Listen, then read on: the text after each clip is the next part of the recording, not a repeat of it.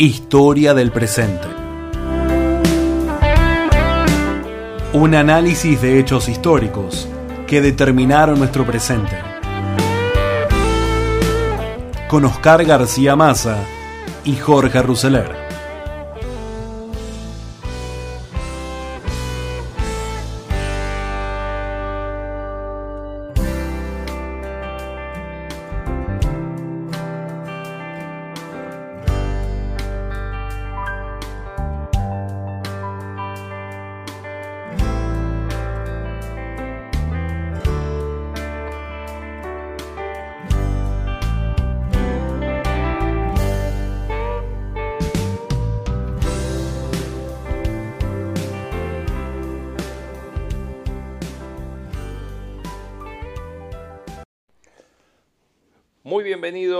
Al segundo podcast, al segundo capítulo de Historia del Presente.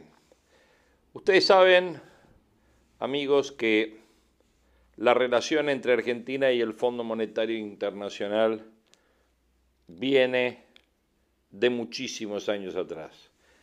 Y lo mismo las renegociaciones, las diferencias, los stand-by, los incumplimientos. Bueno, en la actualidad nos encontramos frente a una de estas jugadas que tiene la Argentina por delante debido, obviamente, a la refinanciación que se viene a partir de los próximos meses. Hay un nombre muy vinculado a la Argentina y al Fondo Monetario. Me refiero a Héctor Torres, diplomático, especialista en temas macroeconómicos, fue representante argentino ante el Fondo Monetario, fue director ejecutivo de ese organismo entre el 2004 y el 2008, entre el 2016 y el 2017 por la Argentina, entre el 2003 y 2015 por Brasil, Héctor Torres sabe exactamente lo que piensa el fondo y sus funcionarios en relación a la Argentina. En un reportaje se le preguntó si Argentina puede entrar nuevamente en default y contestó, es difícil que eso ocurra, por lo menos con los privados, porque los pagos están con la reestructuración. Tenemos un vencimiento importante con el Club de París y tenemos vencimientos importantes con el Fondo Monetario Internacional. La posibilidad teórica está, pero creo que el gobierno va a tratar de evitar el acuerdo con el fondo. Yo creo que es inevitable. Podríamos haberlo hecho antes y hubiera sido muy deseable que se hubiera hecho antes por varios motivos. Digamos que un país no puede tener un horizonte tan corto como las elecciones de octubre y después se desconoce lo que vaya a pasar. Es mejor generar un horizonte económico previsible y que los inversores o la gente que pueda tomar decisiones en materia económica para crear empleo se haga la pregunta que me están haciendo a muy pocos meses de haber reestructurado la deuda externa. La pregunta esta, si Argentina puede volver a estar en default, es una pregunta que no debería existir. Se le pregunta si el Fondo Monetario va a tener paciencia hasta después de las elecciones para firmar el acuerdo y bajo qué condiciones. Torres contesta, los tiempos del acuerdo con el fondo los pone el gobierno. Los vencimientos que tenemos hasta este año son relativamente pocos, están muy concentrados en el 2022 y en el 2023. Este año uno puede imaginar que con estos golpes de suerte que hemos tenido, como la soja arriba de los 500 dólares y la expectativa de la repartición de los nuevos derechos especiales de giro, pueden tocar unos 4.400 millones de dólares aproximadamente. Con todo eso, y si no hay olas y el barco es más o menos estable, uno podría decir que el gobierno gana tiempo como para postergarlo hasta después de octubre. Pero obviamente a un costo de oportunidad muy alto por varias razones. Tenés una economía en vilo, un rebote económico, porque están levantadas las cortinas de negocios, porque la gente empieza a consumir de nuevo y a producir de nuevo, entonces ese rebote se podría traducir, si hubiera un escenario y un horizonte económico mucho más claro, en mayor inversión y mayor creación de empleo. Eso es un costo de oportunidad muy alto. El otro costo de oportunidad muy alto es que nos estamos perdiendo un momento en el cual los mercados de capitales tienen tasas de interés en niveles históricamente bajísimos. Hay un costo muy alto en poner las elecciones antes de los intereses del país. Y el pedido del fondo es uno solo, consenso con la oposición. El ministro Guzmán dijo que quería que la oposición fuera parte de estas negociaciones porque discutirían políticas de Estado. Con esto se trató de explicar que el fondo preferiría una firma después. Se le pregunta a Torres si cree que ese consenso con la oposición es un requerimiento del fondo o es una decisión del gobierno. Yo creo que no es cierto que el fondo quiera que el acuerdo sea después de las elecciones. Creo que quiere un consenso con la oposición ya.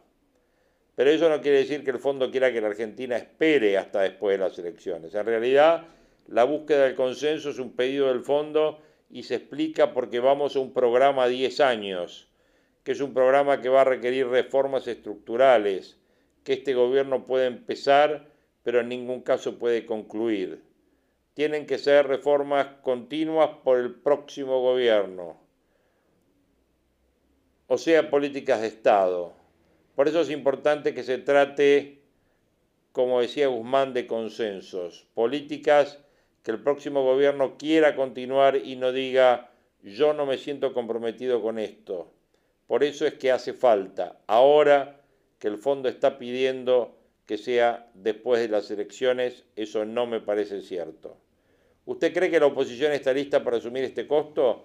Creo que estamos haciendo todo lo necesario como para que ese consenso no llegue.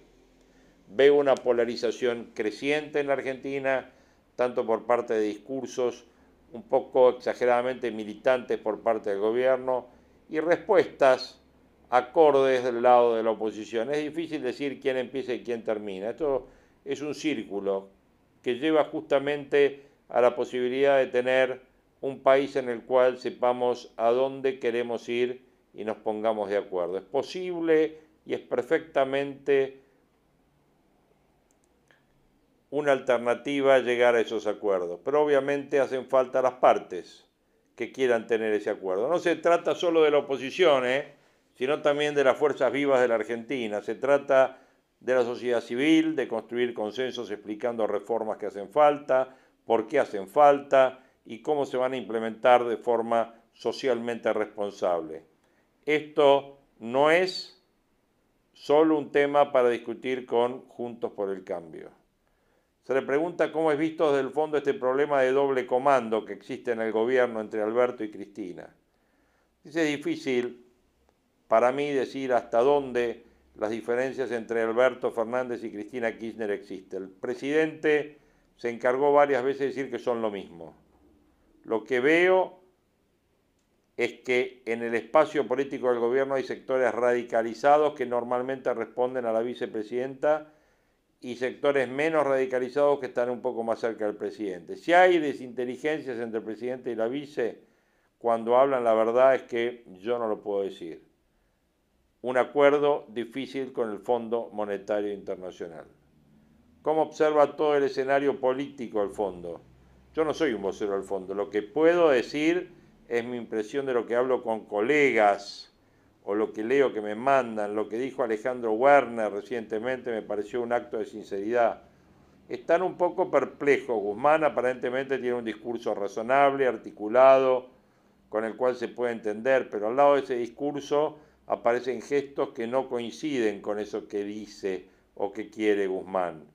Creo que eso juega en contra de Guzmán. El gobierno quiere postergar el acuerdo hasta después de las elecciones por razones electorales, pero también quiere evitar cimbronazos en el mercado y para eso es un equilibrio muy inestable, porque estás privándote de generar un horizonte económico de previsibilidad para no tomar compromisos que podrían ser de acuerdo a sus expectativas no favorables electoralmente. Pero a cambio está generando un riesgo muy fuerte de que cualquier cosa se transforme en una mayor volatilidad en los mercados.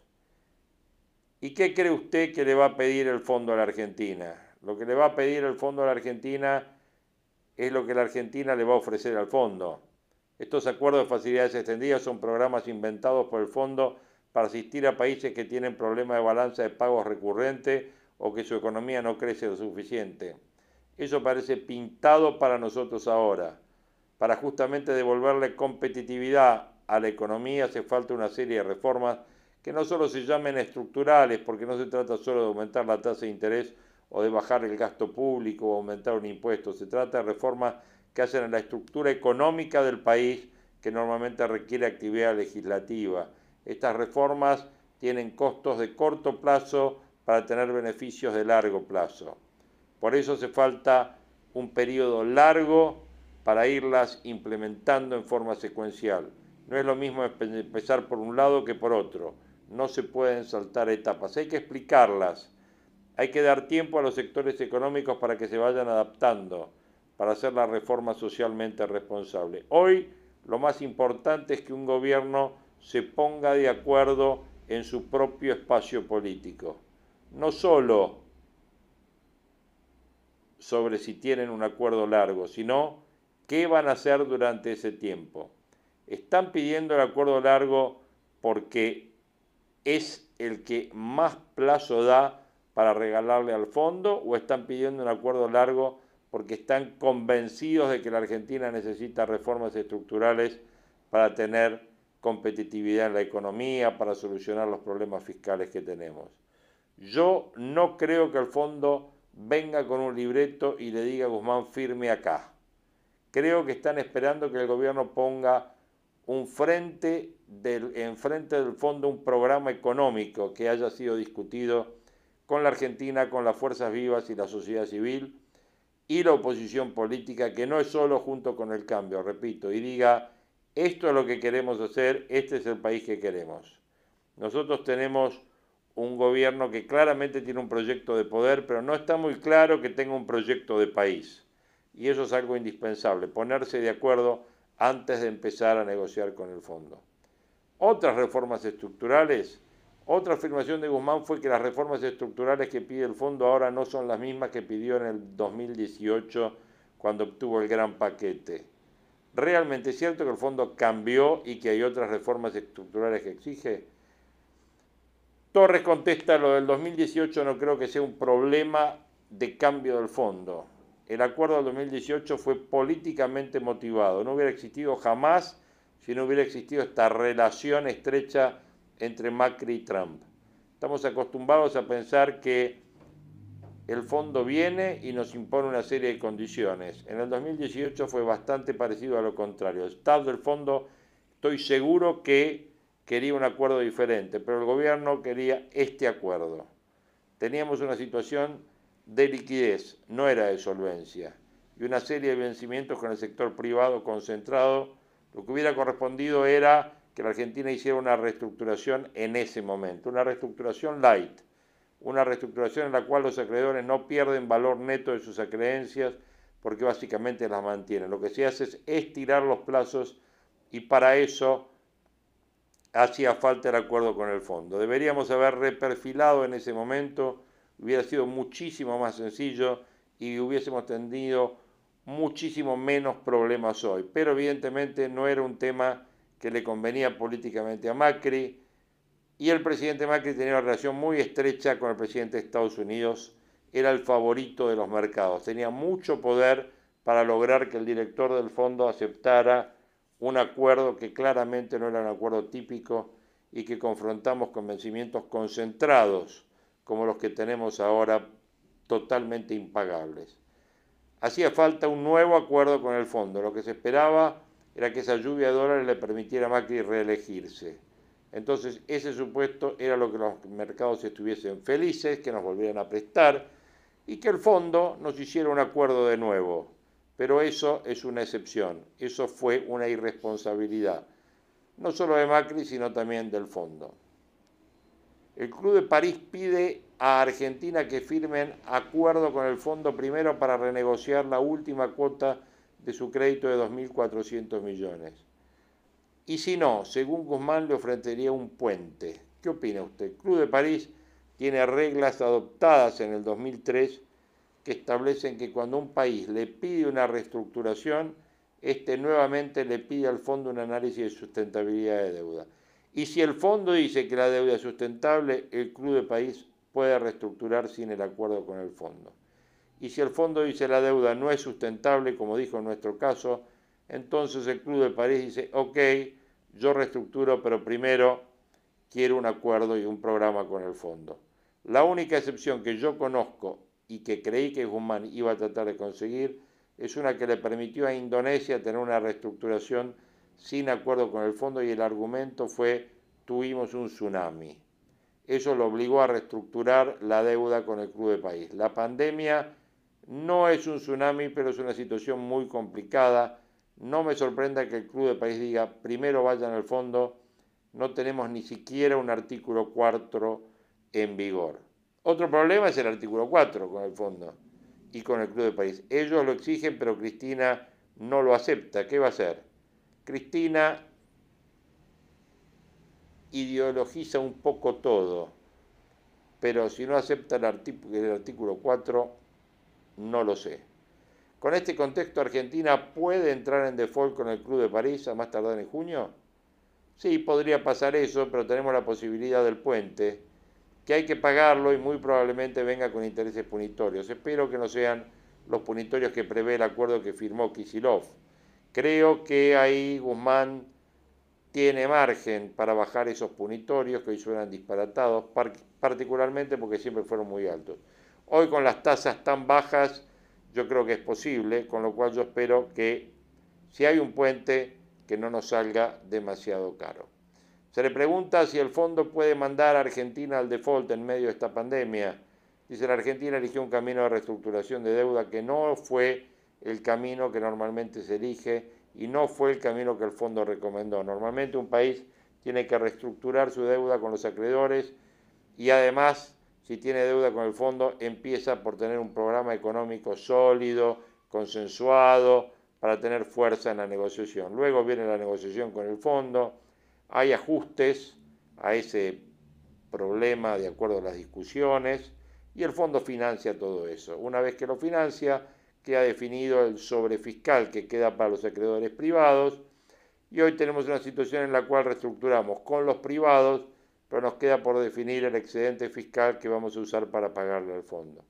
Entonces los privados están esperando, estamos en una situación muy particular, es como que la reestructuración que hizo Guzmán es como construir un puente o querer llegar al otro lado del río y empezar por el final empezar poniendo los pilares que están del otro lado del río, que son importantes, pero te hace llegar, te hace falta llegar a esos pilares. Un puente a medio construir no te lleva a ningún lado y estamos en esa situación. Se le pregunta nuevamente si podría ir al default. Dice, yo creo que políticamente sería muy embarazoso para el fondo poner a Argentina en una situación de default. Primero, porque el acuerdo del 2018 es indefendible. Segundo, porque estamos en pandemia y ahora la Argentina es parte de este problema porque elegimos un camino que se veía que no iba a llegar a ningún lado, porque si no hay plata para todos, hay plata para el fondo y los que no van a cobrar son los privados. No es nada raro que después de la reestructuración que hizo Guzmán, que fue un éxito teórico porque postergamos pagos, el mercado siga sin reaccionar en un momento en el cual si algo sobra en el mundo son dólares y justamente en este momento aumenta el riesgo país después de la reestructuración. Nosotros somos parte de nuestra torpeza también. Del rol de la pandemia vamos a hablar en nuestra próxima entrada en esto que es historia del presente.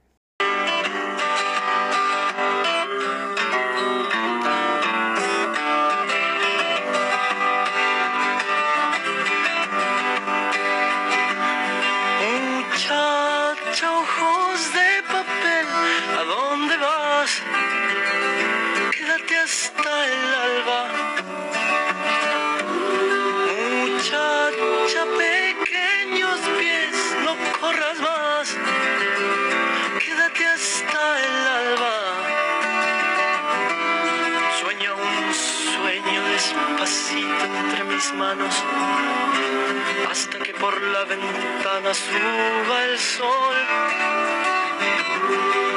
Muchacha piel de rayón, no corras más, tu tiempo es hoy. Y no hables más, muchacha, corazón de tiza, cuando todo duerma, te robaré un color.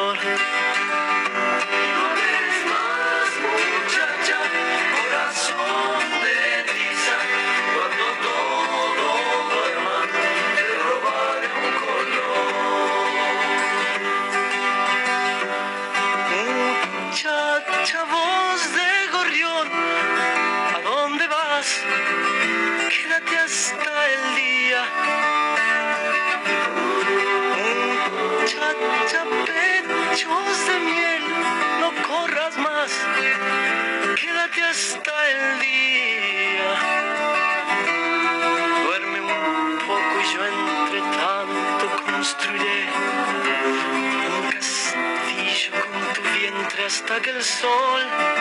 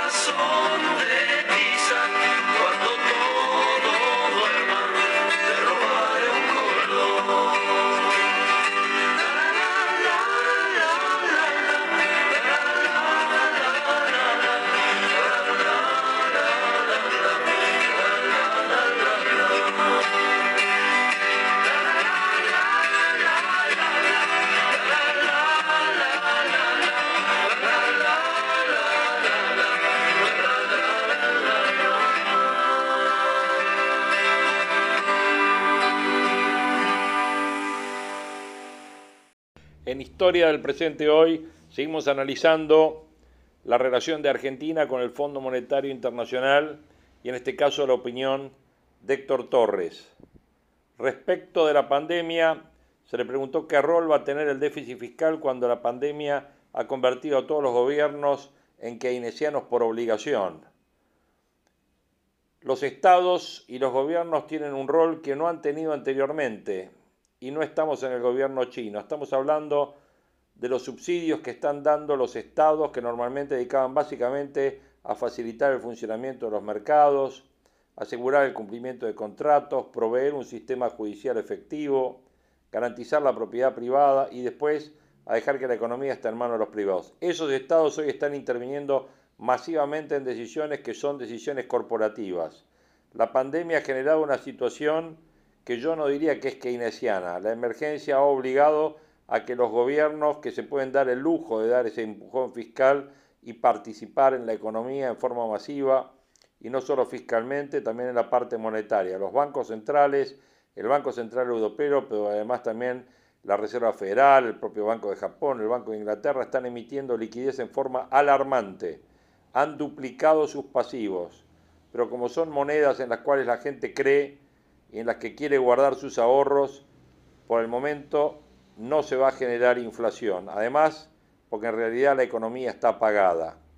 Lo que me duele es que tengamos acceso a esa masa de dinero y que nosotros en este momento no lo podamos aprovechar, porque indirectamente no tenemos acceso a esa masa. Los fondos de pensión tienen compromisos fijos con una población que envejece, una población activa cada vez más chica. ¿De dónde van a sacar para generar los beneficios que aseguren esas pensiones? Están desesperados los fondos por conseguir ganancias. Nosotros ofreciendo un mínimo de seguridad jurídica y un mínimo de horizonte económico de certeza y de hacia dónde vamos, tendríamos cantidad de oportunidades. Por eso digo que el costo de oportunidad para nosotros es fenomenal, de poner las elecciones por encima del país ahora. Se le pregunta, ¿pero usted no cree que el déficit fiscal va a tener un nuevo concepto después de la pandemia? Porque el déficit fiscal hoy es alarmante en todos lados. Sí, es cierto. Lo importante no es solo el déficit fiscal, sino primero qué costos económicos te genera el déficit fiscal. El déficit fiscal en Estados Unidos es cada vez más alto. Estamos en niveles de guerra. El costo del déficit fiscal en Estados Unidos históricamente es bajísimo porque las tasas de interés son negativas y siguen siendo muy bajas, con lo cual te puedes dar el lujo de tener un déficit fiscal si resulta que las tasas de interés están muy debajo de tu tasa de crecimiento, que es el caso de Estados Unidos. Guzmán dijo que cuando una deuda se vuelve insustentable, hay una responsabilidad compartida entre deudor y acreedor. ¿El Fondo Monetario comparte este concepto y cuál es la solución creativa de la que habla Guzmán? Yo coincido con Guzmán, dice Torres, en que la deuda argentina con el fondo es una responsabilidad compartida. No diría que siempre hay una deuda no sustentable o que cuando siempre hay una deuda no sustentable es responsabilidad del deudor y acreedor. Obviamente lo que él está diciendo es que el acreedor podría haberlo pensado antes y que podría haber dicho no te presto más. Con lo que coincido es que el problema respecto al préstamo del 2018 es de responsabilidad compartida. Nuestros problemas seculares no son una responsabilidad del fondo. Los problemas nuestros son nuestros. Y nosotros somos capaces de cavar el pozo cada vez más profundo, solitos, ¿eh? Ahora lo del 2018, efectivamente, Guzmán tiene razón. El fondo tiene una responsabilidad en el fracaso de ese programa. Yo creo que es consciente de eso y que eso nos da flexibilidad en la negociación. Creo que el fondo quiere una negociación en marcha, viene reclamando esa negociación desde que sabe que Fernández iba a ser presidente.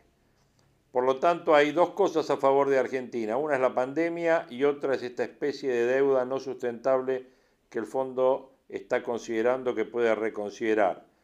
Torres contesta, la pandemia yo no creo que esté a favor de nadie. Nos está haciendo daño a todos. Lo que pasa es que en un momento de pandemia es políticamente más difícil mandar un país a la quiebra o al default. Pero para negociar sí, evidentemente, si uno mira la negociación, sí, en realidad nosotros estamos perjudicados tanto por la pandemia como por el desastre del 2018. Ahora, eso, si se quiere mirar como el vaso medio lleno para un negociador, le da munición para negociar porque el otro lado también es copartícipe del problema. El otro punto es la inflación. ¿El fondo va a aceptar la intervención del Estado, como dijo el ministro? Creo que la pregunta no es esa, sino el fondo va a creer que con la intervención del Estado esto se va a arreglar y la respuesta es no. Ahora, si el fondo va a aceptar la intervención del Estado en políticas de control y políticas de ingreso, de coordinación entre trabajadores y empresarios? Yo creo que sí. El fondo me parece que coincide y creo que tiene razón en coincidir en que la inflación en la Argentina es muy particular y es muy multicausal.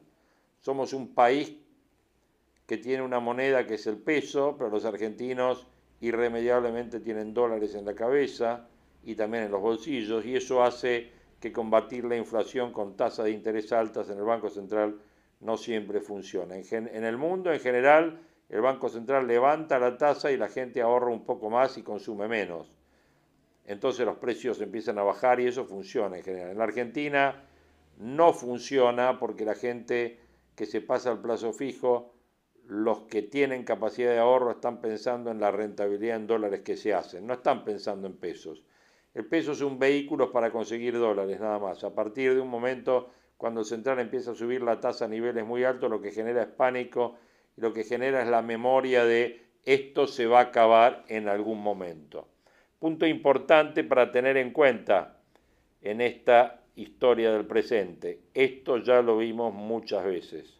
Entonces, ¿qué piensa la gente? Mejor salto al dólar y el tema es cuándo salto del peso al dólar y cuánto más alta está la tasa de interés en ese momento la gente sabe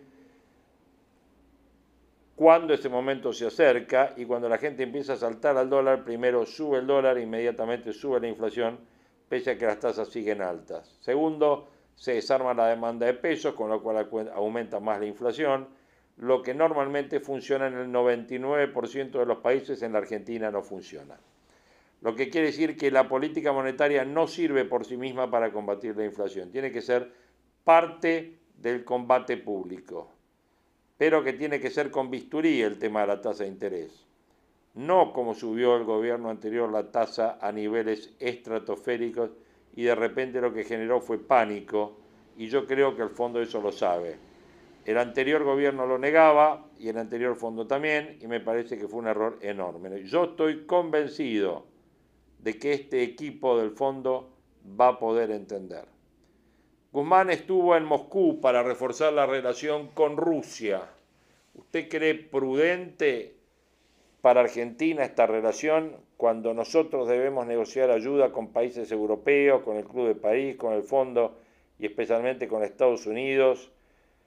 Y una crisis de Estados Unidos con Europa, con Moscú y con Putin cuando yo vi la palabra estratégica en el comunicado de Guzmán y dijo que íbamos a profundizar una relación de cooperación estratégica, se me pararon los pelos y pensé que era muy raro. Y justamente el día en que habían expulsado 10 diplomáticos rusos acusados de espionaje, acusando a Putin de haber intervenido en las elecciones y que Putin estaba proponiendo tropas en la frontera con Ucrania, digamos, me pareció un momento muy desafortunado como para decir nosotros tenemos una relación de cooperación estratégica. Pues esa palabra estratégica suena a geopolítica. Yo creo que con Rusia tenemos que tener una relación comercial intensa. Ahora la cooperación estratégica me parece que es un término que puede ser irritativo, en la opinión de Héctor Torres.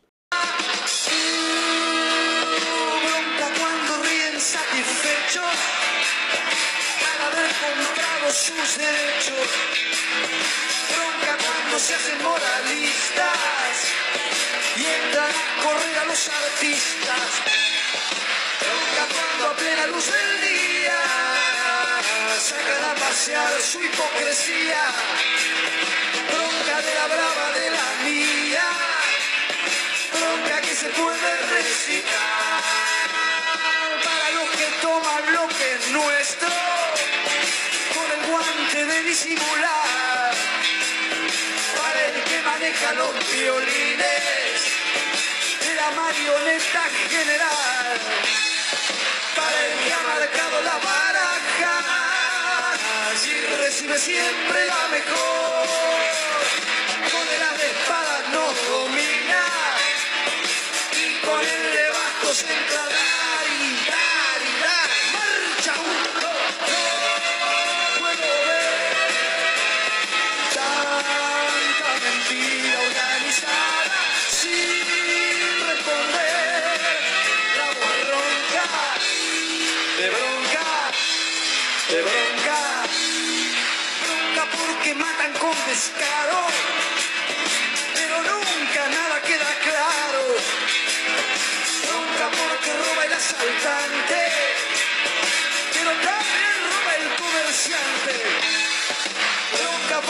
prohibido todo, hasta lo que haré de cualquier modo.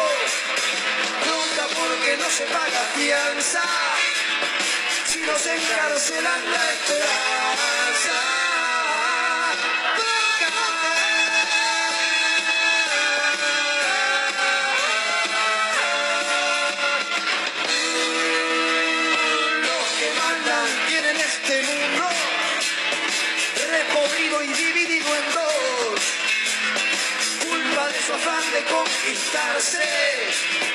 Por la fuerza o por la explotación.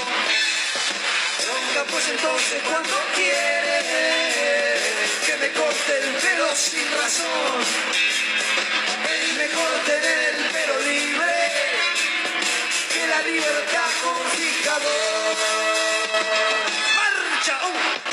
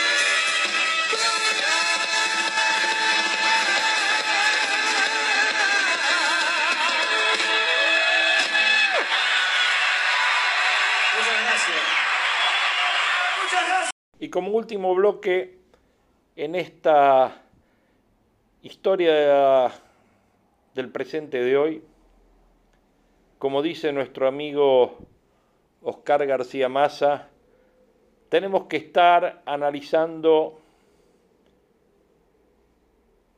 el presente actual, para analizar el presente actual, analizar de dónde venimos.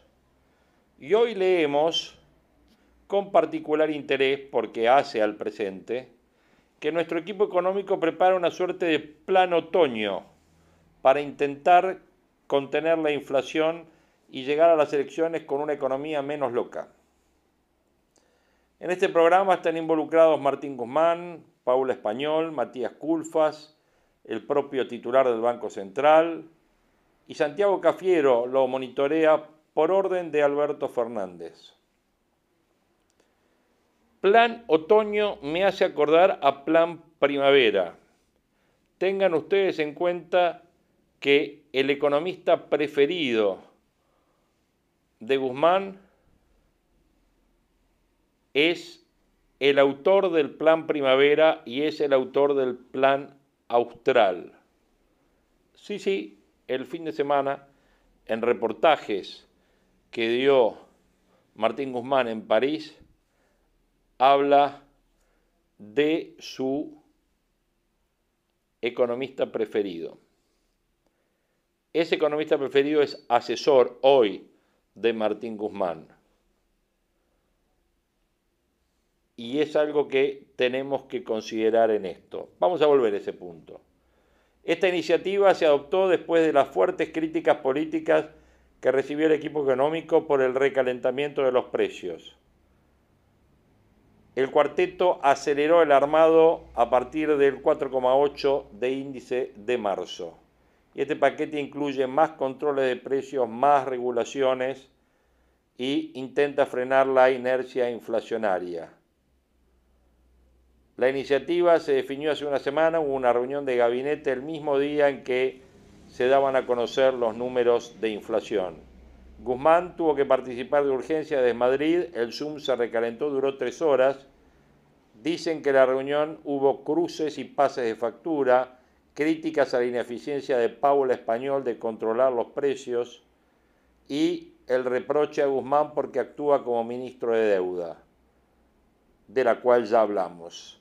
También hubo reproches contra Luis Basterra por su pasividad frente al alza de la carne. Cafiero se trenzó fuerte con el jefe de Hacienda, fue después de las consideraciones políticas de Guzmán.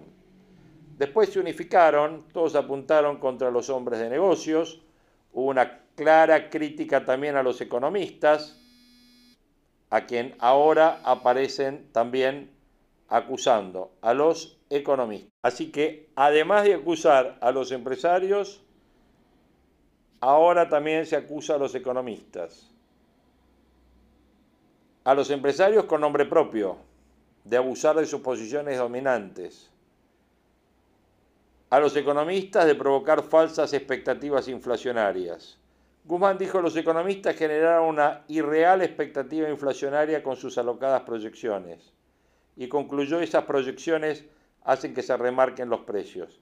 También habló de falta de colaboración de los hombres de negocio y Cafiero dijo los empresarios no acompañaron nuestras pautas macroeconómicas como lo hicieron los sindicatos y ahora se lo vamos a imponer a la fuerza. El plan otoño tiene cuatro puntos esenciales e involucra controles, pero también decisiones monetarias, fiscales y del dólar. La cuestión se trató en Copal y en la UIA. Los hombres de negocios a mala gana acompañan a la Casa Rosada. Los dirigidos por Miguel Acevedo fueron los que bautizaron esta propuesta como Plan Otoño. En la UIA lo asocian por la similitud con el Plan Primavera, que fue un programa que impulsó Raúl Alfonsín en el último tramo de su mandato con idéntico objetivo, contener precios y llegar a las elecciones presidenciales. También había congelamiento. Esa experiencia histórica terminó mal. Todo explotó el 6 de febrero de 1989.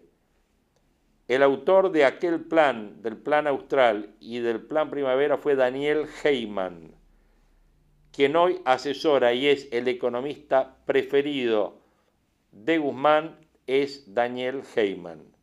La actual decisión de congelar los precios de la canasta familiar tiene muchos desafíos para los funcionarios entre otras cosas, qué se hace después del día que termina el control de precios. Para, ese control, para que ese control funcione se necesita prolijidad fiscal, monetaria y cambiaria. El plan primavera no la tuvo. Guzmán desde Madrid se comprometió políticamente a que la macro va a acompañar al congelamiento. La intención es converger a una inflación aceptable en vísperas de las elecciones de octubre. La medida visible del plan otoño será el congelamiento por un semestre de 100 productos de alto consumo popular. Paula Español intimó esta semana a las firmas líderes, le pidió absoluta celeridad en el armado. La funcionaria está urgida. La inflación de marzo le provocó fuertes críticas en el gabinete. Su propio padrino, Kisilov, está inquieto porque su imagen se deteriora con la escalada de precios en los barrios populares. Por eso este control estaría acompañado con cuatro decisiones centrales. Primero, una mejora en las cuentas fiscales por mayor recaudación por el precio de la soja. Ayer superó los 555 dólares. Eso asegura mayor recaudación. También se está hablando de un aumento de retenciones. Cristina, Alberto y Máximo se verán beneficiados por el sector que más detestan, el campo. Cristina tuvo suerte en sus dos mandatos de un ingreso extraordinario de 300 mil millones de dólares. Cálculo de Mario Broderson, una cifra que no se invirtió en infraestructura, sino que se dilapidó en populismo. La vicepresidenta no dejó un dólar en el central. Macri lo recordó este lunes en una reunión de sus íntimos dijo que Alberto tiene un gran deterioro y preanuncia una inmediata crisis de gabinete. Por eso, el plan otoño también tiene una estrategia central, atrasar el dólar. El ingreso extra del campo fortalece esta decisión. Ya desde enero el dólar tiene un ajuste decreciente. Ahora la estabilidad se va a profundizar. Este plan antiinflacionario incluye una política monetaria más cuidada y un congelamiento de tarifas. La ofensiva contra los precios tiene un componente político, mucha inquietud entre los caciques del Frente de Todos. El equipo con compartimentos. La cuestión desató algunos encuentros furiosos. Antes de viajar a Europa, Guzmán participó de un encuentro con Cafiero y Massa. Hubo un fuerte cruce. Guzmán fue duro y firme. Massa contragolpeó y le dijo, vos habrás dado clase en Colombia, pero de presupuesto e inflación acá sabemos nosotros. El ministro tuvo la habilidad de correrse el problema de la inflación, también tiene una coartada perfecta, que el actual equipo económico tiene compartimentos estancos y divisiones que imposibilitan una toma centralizada de decisiones. Mismo problema que tuvo Mauricio Macri. Guzmán le arrebató el manejo monetario y cambiario a Miguel Pese. Todos responsabilizan a Español, a Comercio, y a su segunda, Laura Goldberg, porque le ponen el problema en el ojo de la tormenta. Nosotros tenemos que ser las malas de la película, dicen ellas. Matías Culfa mantiene un diálogo cordial con los hombres de negocios y eso enerva al Instituto Patria. El miércoles Culfa se estuvo con Funes de Rioja y a la brevedad se reunirá con las cerealeras más importantes. La Ciara elaboró un memo explosivo. Miguel Pese tiene un borrador y una copia que la recibió este jueves. Este viernes será el turno de Culfas. El documento, que tiene tono constructivo, advierte una cuestión alarmante, que podrían faltar dólares entre junio y octubre.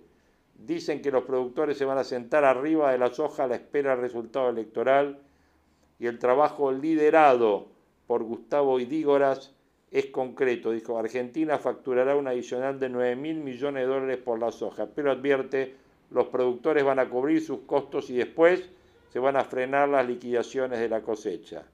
La liquidación está garantizada solo hasta comienzos de junio. Después retasearán los billetes. En el central lo toman en cuenta y el directorio está en deliberación constante, porque en caso de cumplirse esta predicción, el plan otoño puede saltar por los aires. Yo les comento cómo terminó el plan austral, inflación, cómo terminó el plan primavera, en hiperinflación. Bueno, acá estamos en esto que es historia del presente. Hoy tuvimos dos temas que relacionaron la Argentina con el mundo en los últimos 70 años. Fondo Monetario Internacional y planes económicos con congelamiento y metas. Plan otoño que tenemos ahora similar al plan primavera que tuvimos en el año 1988. El autor, el mismo, Daniel Heyman. Les agradecemos que nos hayan acompañado en este podcast de historias del presente y seguramente nos vamos a encontrar en nuestro próximo encuentro con el profesor Oscar García Maza y todos ustedes. Muchas gracias.